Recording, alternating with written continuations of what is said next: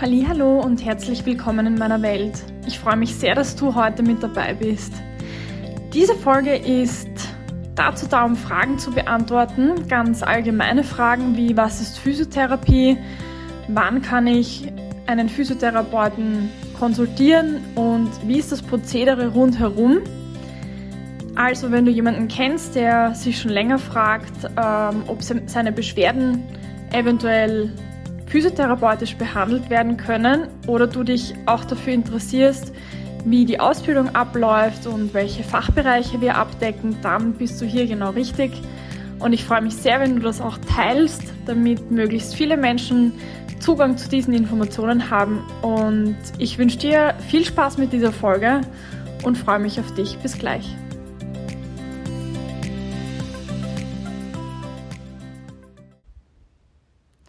Ja, also vorab ganz allgemein möchte ich gerne erzählen, wie das in Österreich auch, also wie die gesetzlichen Rahmenbedingungen in Österreich sind. Und zwar ist es so, dass man grundsätzlich zu einem Physiotherapeuten direkt gehen kann, wenn es um Gesundheitsförderung oder Prävention geht, geht oder auch um Arbeitsplatzberatung zum Beispiel, also Ergonomie am Arbeitsplatz. Ansonsten, wenn Beschwerden vorhanden sind, ist es gesetzlich vorgeschrieben, dass es eine ärztliche Verordnung gibt. Und diese ist, ähm, wenn man einen Teil von den Krankenkassen zurückbekommen möchte, auch bewilligungspflichtig. Im Moment ist die Bewilligungspflicht bei einigen Krankenkassen aufgrund der Corona-Situation einfach ausgenommen, aber dem kann, das kann sich jederzeit verändern und deswegen ist es günstig, wenn du bei deiner Krankenversicherung nachfragst, ob eine Bewilligung notwendig ist, damit du auch, wenn du zu einem Wahlphysiotherapeuten gehst, du einen Teilbetrag zurückerstattet bekommst. Seit diesem Jahr gibt es außerdem zusätzliche Kassenplätze für Physiotherapeuten.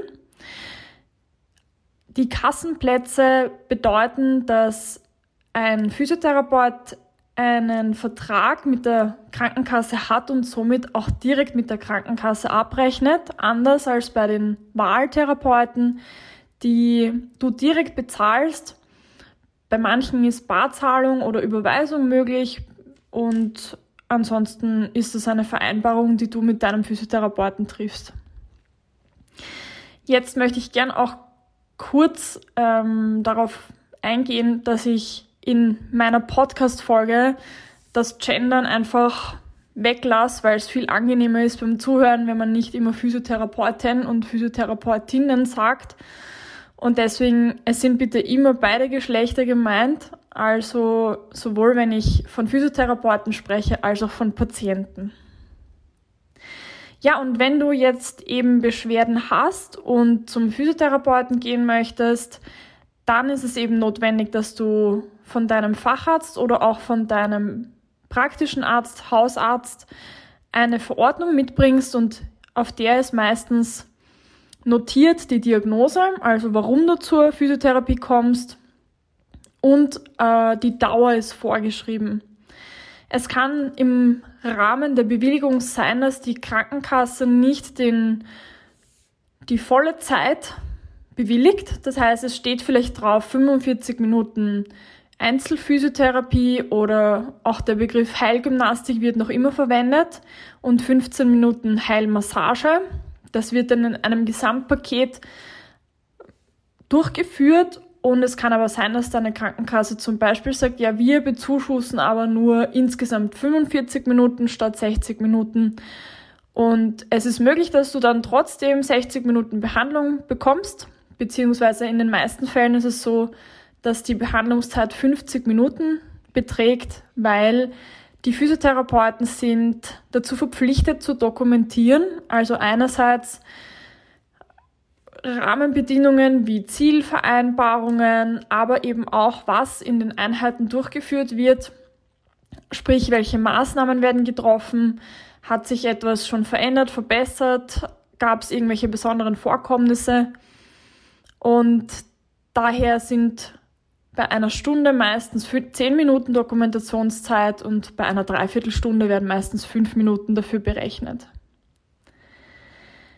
Die Physiotherapie selbst. Ich möchte gern ein bisschen was zur Ausbildung auch erzählen.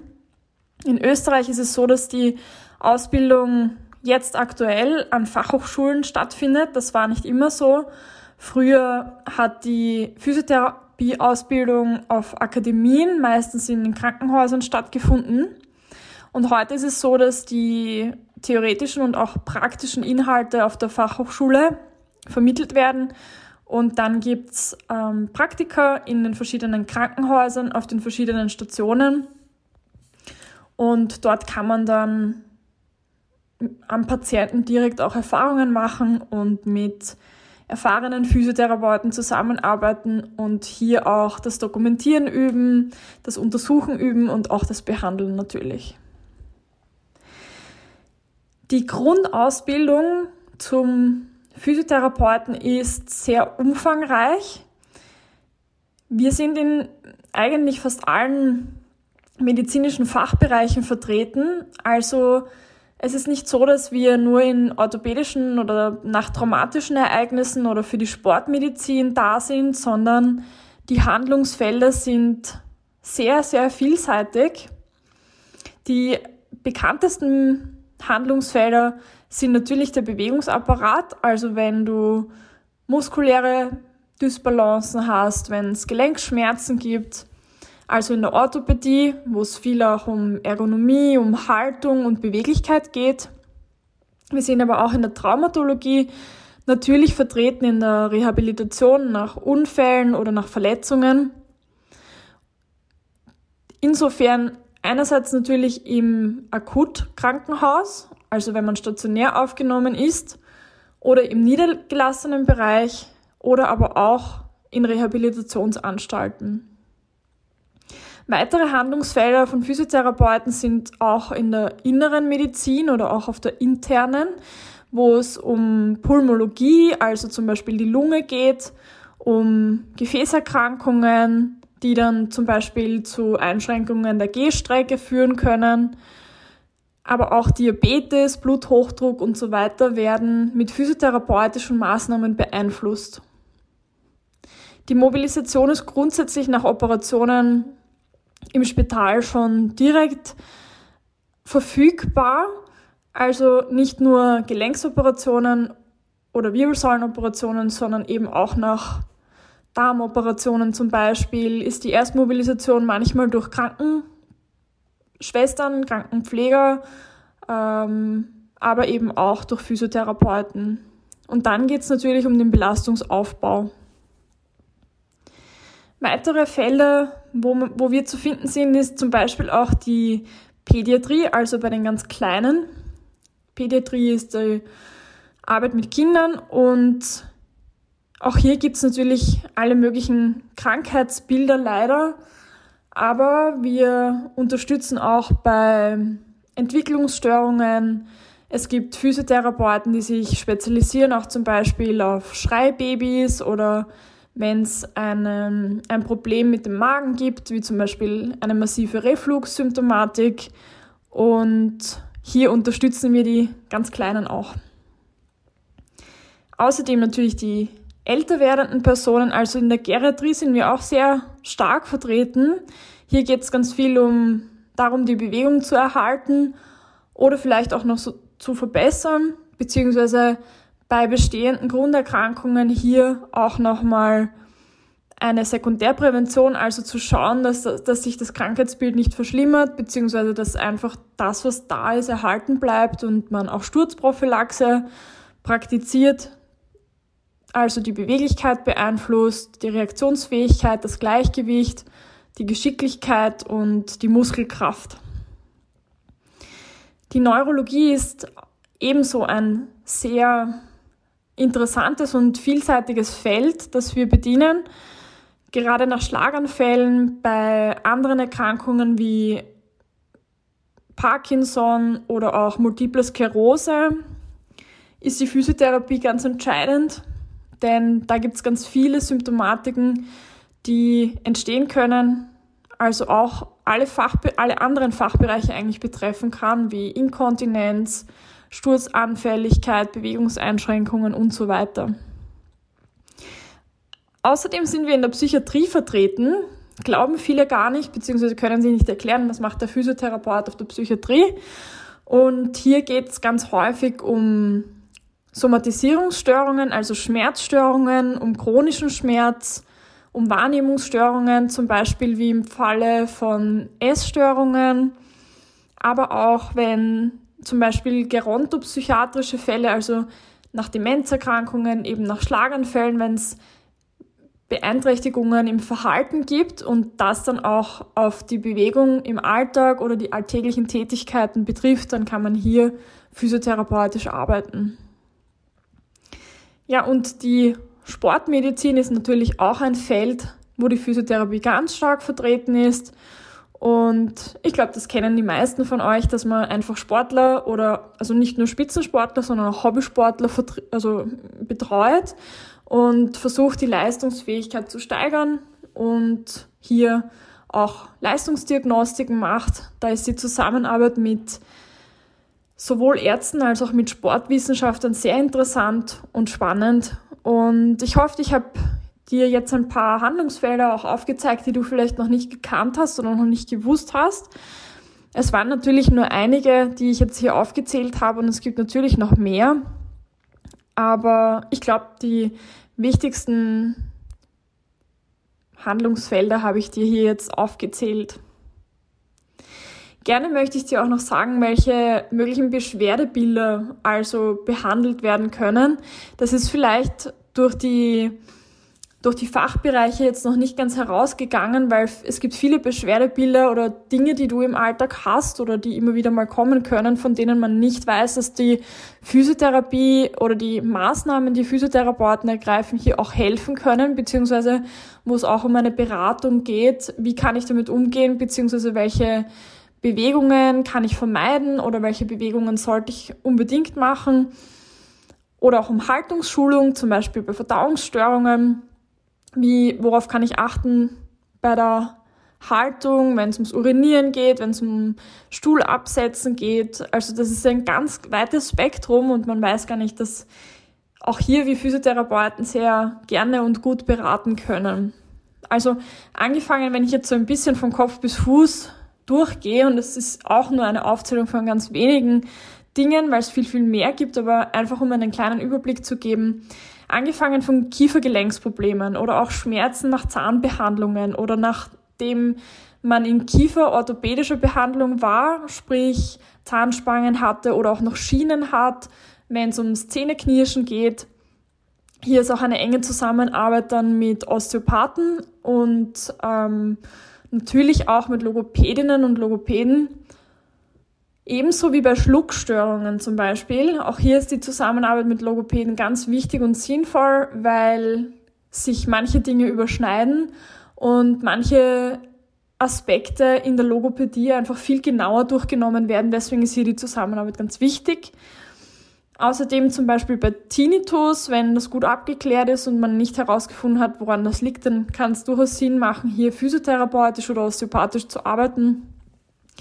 Natürlich auch bei Kopfschmerzen, Nackenschmerzen, das sind so die Klassiker, von denen man weiß, dass man beim Physiotherapeuten gut aufgehoben ist. Bei anderen muskulären Dysbalancen wie Verspannungen, Muskelschmerzen, aber auch ähm, Nervenerscheinungen wie Kribbeln, Einschlafen, taub werden und Bewegungseinschränkungen. Die Nachbehandlung jeglicher Operationen habe ich schon erwähnt.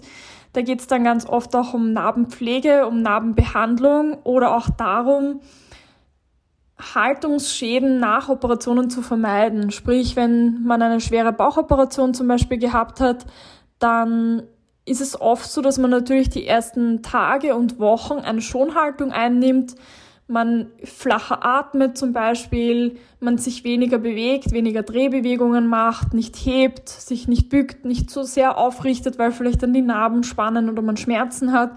Und um dem vorzubeugen, dass diese eingelernten Muster und Schonhaltungen dann im Tagesablauf bleiben, ist die Physiotherapie ganz wichtig, damit man erkennt, gibt es hier noch Schonhaltungen bei Tätigkeiten des alltäglichen Lebens und wie kann man hier wieder die volle und vollständige Beweglichkeit und Belastbarkeit für den Körper wiederherstellen. Wo Physiotherapie auch ganz gut helfen kann, ist zum Beispiel bei Verdauungsbeschwerden. Hier gibt es eben ganz viele Tipps und Tricks, die man machen kann, um das, den Verdauungsapparat zu unterstützen. Oder auch bei Refluxproblematiken ist es sinnvoll, sich die Atembewegung anzuschauen, sich die Beweglichkeit der Rippen und der Brustwirbelsäule anzuschauen, also auch eine, ein ganz spannendes Feld. Aber eben auch direkt bei Atemproblemen, also die Atemphysiotherapie ist etwas, was ganz, ganz wichtig und auch sehr hilfreich ist, denn es gibt natürlich auch viele Erkrankungen wie zum Beispiel Asthma, COPD oder viele andere, die den Atemapparat und somit auch die Leistungsfähigkeit beeinträchtigen. Und daher ist es hilfreich, auch hier Einfluss zu nehmen auf den Körper und den gesamten Körper hier mit einzubeziehen. Die Sturzangst oder Sturzanfälligkeit oder auch Gleichgewichtsprobleme sind ebenso Beschwerdebilder, die sehr, sehr gut physiotherapeutisch beeinflusst werden können. Und das macht oft auch richtig Spaß. Also das sind nicht nur langweilige 0815 Übungen, sondern es geht dann wirklich darum, den Körper herauszufordern, ihm verschiedene Reize, in verschiedenen Reizen auszusetzen, Gleichgewichtsreaktionen zu fördern. Und das kann man auch spielerisch gestalten. Und das macht wirklich richtig Spaß oder eben auch Koordinationsübungen zu machen. Und deswegen keine Sorge, dass du dann irgendwie langweilige Übungen bekommst, die du für immer machen musst, sondern hier kann man wirklich schon viele verschiedene Maßnahmen ergreifen, um den Körper zu unterstützen. Ein weiteres Feld, wo wir sehr viel tun können, vor allem für die Frau in dem, in dem Fall, ist die Geburtsvorbereitung, aber auch die Behandlung im Wochenbett, also die Behandlung der Frau nach der Geburt, diesen Rückbildungsprozess auch wieder zu unterstützen, also die, den Beckenboden zu kräftigen oder zumindest wieder gut zu spüren, was oft nach Geburten einfach momentan vielleicht nicht so ist. Inkontinenzen vorzubeugen. Auch hier kann man dann wieder Einfluss nehmen auf die Atmung, denn durch die Schwangerschaft atmet man meistens auch deutlich flacher in einem gewissen Zeitraum. Und hier ist es wirklich sehr hilfreich, auch mit Hebammen zusammenzuarbeiten und hier zu unterstützen, vorher, nachher und eben vielleicht auch im Laufe des Lebens sollten dann immer wieder auch Beschwerden kommen. Dann kann man hier physiotherapeutisch gut unterstützen. Ja, ich glaube, ich habe einen guten Überblick auch gegeben für welche, welche möglichen Beschwerdebilder oder womit kann ich zum Physiotherapeuten gehen, weil viele sagen, na ja, wenn ich jetzt Verdauungsbeschwerden habe, werde ich nicht zum Physiotherapeuten gehen. Doch, kannst du.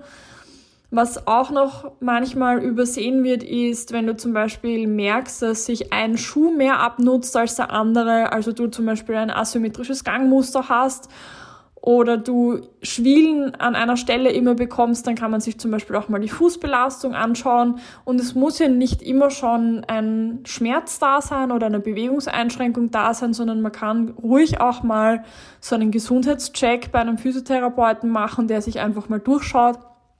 Wie geht's? Gibt es irgendwo Auffälligkeiten, Einschränkungen? Oder ja, was, was kann man vielleicht auch gemeinsam eben machen, für den Arbeitsalltag, um hier Belastungen oder Überlastungen vorzubeugen. Und das macht richtig Spaß, auch in der Gesundheitsförderung und Prävention zu arbeiten. Ja, dann würde ich dir gerne noch, noch ein paar allgemeine Ziele mitgeben, weil in der Behandlung und auch in dem ersten Kennenlernen ist es oft sehr sinnvoll, sich mit Zielsetzungen auseinanderzusetzen.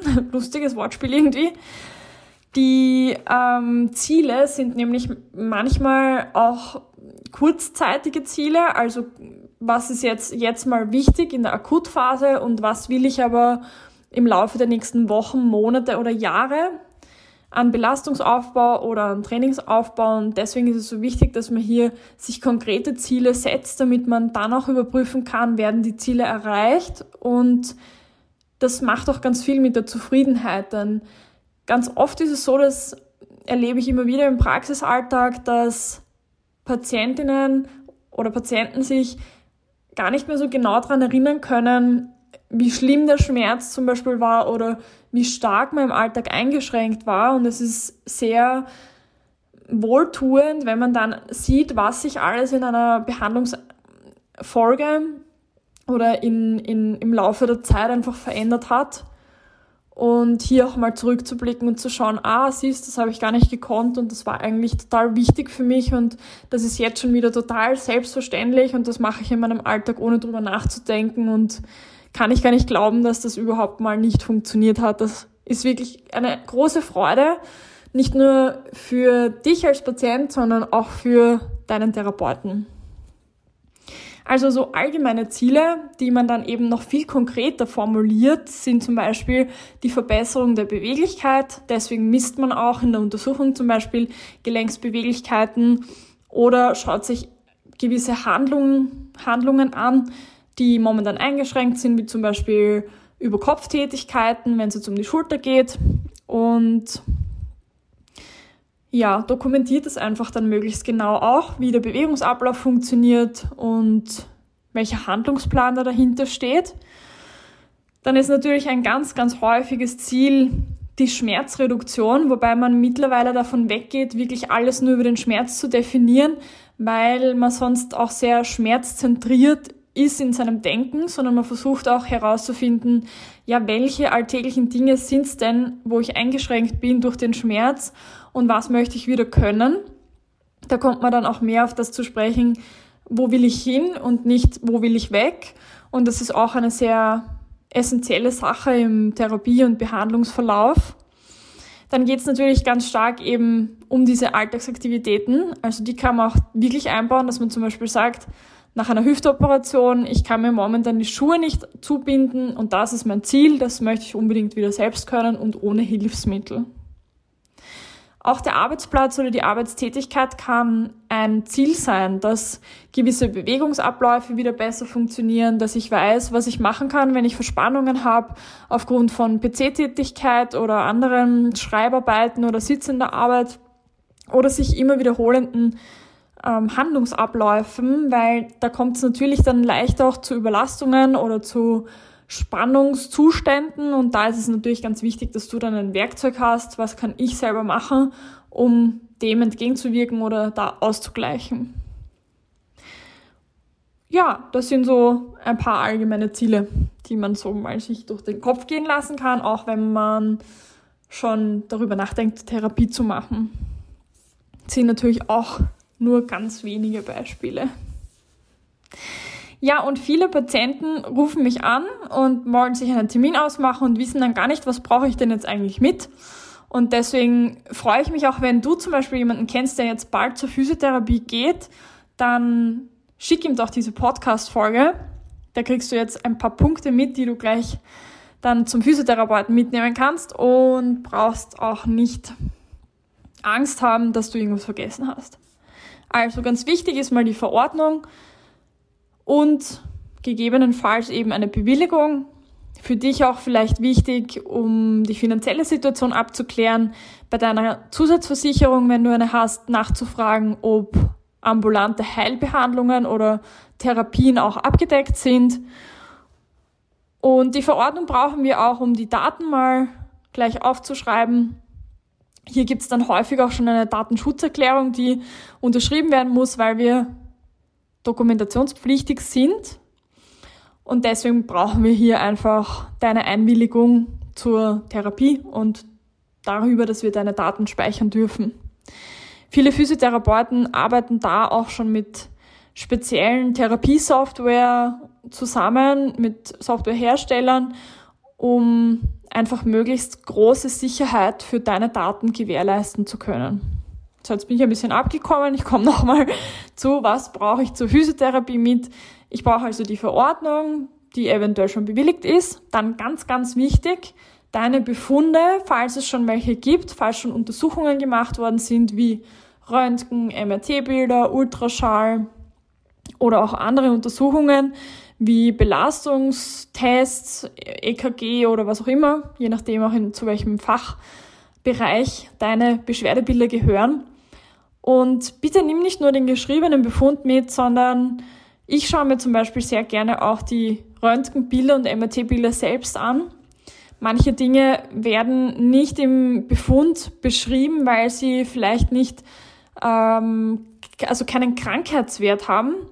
In den Befunden wird häufig nur das erwähnt, was wirklich besonders auffällig ist, aber man sieht in einem Röntgen zum Beispiel schon, wie ist die Haltung, wie ist die Beweglichkeit an manchen Stellen, zum Beispiel wenn es eine massive Einschränkung gibt und deswegen immer spannend auch die Bilder dazu zu sehen. Dann wäre es toll, wenn du eine Liste deiner Medikamente mitnehmen könntest. Warum interessiert uns Physiotherapeuten das? Weil es gewisse Medikamente gibt, die eine Auswirkung oder Nebenwirkung hat, wie zum Beispiel das Harnverhalten beeinflusst, also dass du vielleicht viel öfter auf die Toilette gehen musst oder wie du schläfst. Dann gibt's natürlich Blutdruckveränderungen oder Veränderungen in der Wahrnehmung und das ist, deswegen ist es interessant, sich auch deine Medikamente anzuschauen, beziehungsweise wenn es irgendwo Unsicherheiten gibt, kann man sich dann nochmal anschauen in der Packungsbeilage, kann das jetzt von dem Medikament sein oder nicht, oder gegebenenfalls auch Rücksprache halten mit deinem behandelnden Arzt. Dann wäre es super, wenn du deine Hilfsmittel mitnimmst, ob das jetzt Einlagen sind, natürlich, wenn du Krücken brauchst, das ist eh logisch, aber vielleicht hast du auch Nachtschienen aufgrund irgendwelcher Probleme in den Gelenken oder nervenbedingte Probleme. Vielleicht hast du auch eine Schiene beim Arbeiten, um dein Handgelenk zu unterstützen oder deinen, deinen Fuß zu unterstützen. Dann Zahnschienen sind oft auch interessant im, also zumindest zu wissen, dass du sie hast. Die musst du dann natürlich nicht mitnehmen. Aber je mehr Infos wir haben, umso genauer und gezielter können wir mit dir arbeiten. Dann wäre es ganz, ganz wichtig, dass du angenehme Unterwäsche und auch bequeme Kleidung mit hast. Be bequeme Kleidung, falls es aktive ähm, therapeutische Maßnahmen bedarf, also dass man dir einfach zeigt, was kannst du machen und vielleicht auch Übungen mit dir durchgeht. Und angenehme Unterwäsche deswegen, weil es manchmal für die Untersuchung, je nachdem welches Körperareal jetzt betroffen ist, auch notwendig sein kann, dass du dich entkleidest und da sollst du dich einfach wohlfühlen. Bei manchen Therapeuten ist es gewünscht, dass du ein Handtuch oder ein Leintuch mitnimmst. Das hat hygienische Gründe. In manchen Praxen ist das aber auch nicht notwendig. Da ist dann, das wird dann anders gehandelt und da kannst du vielleicht nochmal nachfragen, ob das notwendig ist, dass du was mitnimmst. Ja, und derzeit aufgrund der allbekannten Situation ist es notwendig, dass du eine FFP2-Maske mitnimmst zur Therapie und in manchen Fällen, beziehungsweise je nach ähm, politischem Geschehen gerade, ist es auch notwendig, einen PCR-Test zu machen. Ich bitte alle meine Patienten immer einen PCR-Test mitzubringen, weil wir einfach ganz in sehr, sehr engem Kontakt stehen, vielleicht in einem kleineren Raum gemeinsam sind und ich mich natürlich auch verantwortlich fühle für meine anderen Patienten und deswegen ist es für mich eine Erleichterung und eine Unterstützung, wenn du einen PCR-Test mitbringst zur Therapie momentan. Das, was du gerne vorab auch nochmal überdenken kannst oder dir so durch den Kopf gehen lassen kannst, ist, gab es auch früher schon in deiner Kindheit irgendwelche Operationen, irgendwelche schwereren Erkrankungen, Manche haben zum Beispiel das pfeiferische Drüsenfieber ganz extrem gehabt und haben da dann irgendwie auch noch Probleme mitgebracht mit Immunschwäche oder was auch immer. Dann wäre es auch toll, wenn du schon vorab vielleicht weißt, welche Fragen habe ich, was ist für mich ganz wichtig und was will ich geklärt haben. Auch deine Wünsche mitzubringen und eben gegebenenfalls schon konkrete Zielvorstellungen kann helfen mit diesen Zielvorstellungen kann man dann mit dem Therapeuten eben auch ganz detailliert besprechen, was ist möglich, in welchem Zeitrahmen.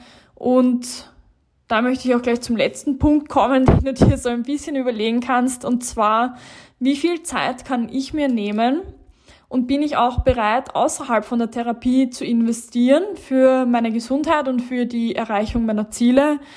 Denn das ist ganz entscheidend auch für, wie schnell geht Belastungsaufbau, wie leicht kann man was verändern, denn eine Stunde in der Woche oder vielleicht sogar nur alle zwei Wochen ist wirklich wenig, um deinen Bewegungsapparat zum Beispiel ähm, konkrete neue Bewegungen einzulernen. Und das dauert dann einfach viel, viel länger, als wenn du zum Beispiel schon mit einer konkreten Vorstellung kommst und sagst, okay, zweimal in der Woche kann ich mir zusätzlich zur Physiotherapie auf jeden Fall eine halbe Stunde oder eine Stunde Zeit nehmen.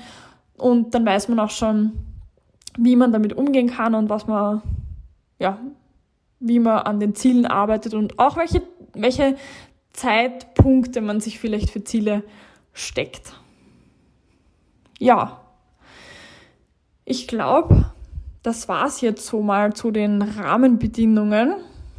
Falls du noch Fragen hast und ich irgendwas vergessen habe, dann schreib mir doch sehr gern eine E-Mail unter office.katharinadine.at. Ich freue mich auch über Anregungen oder über Wünsche für neue Podcast-Folgen oder auch für YouTube-Videos. Also wenn du mich auf meinem YouTube-Kanal besuchst und hier mal schaust, ob sich etwas zu deinem Beschwerdebild findet, das du nutzen kannst für dich, dann freue ich mich sehr. Und ansonsten möchte ich die nächsten Podcast-Folgen gern auch noch weitere allgemeinere Fragen besprechen, also wie zum Beispiel, was ist eine Anamnese oder eben so ein Zielgespräch und wie kann ich mir, wie kann ich mir das vorstellen und warum will der Physiotherapeut eigentlich so viel wissen?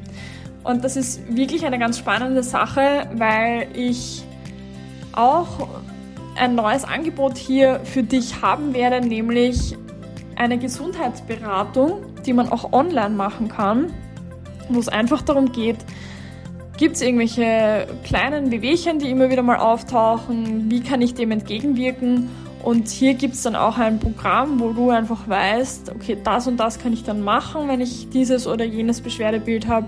Und deswegen ist mir so wichtig, dass ich dir hier auch noch ein paar Rahmenbedingungen oder Informationen mitgebe, damit du dir da mehr vorstellen kannst. Also in der nächsten Folge geht es um die Anamnese. Warum wollen Physiotherapeuten und Osteopathen so viel über mich wissen? Und ich freue mich sehr, wenn du wieder mit dabei bist und wünsche dir bis dahin alles Liebe und bis bald.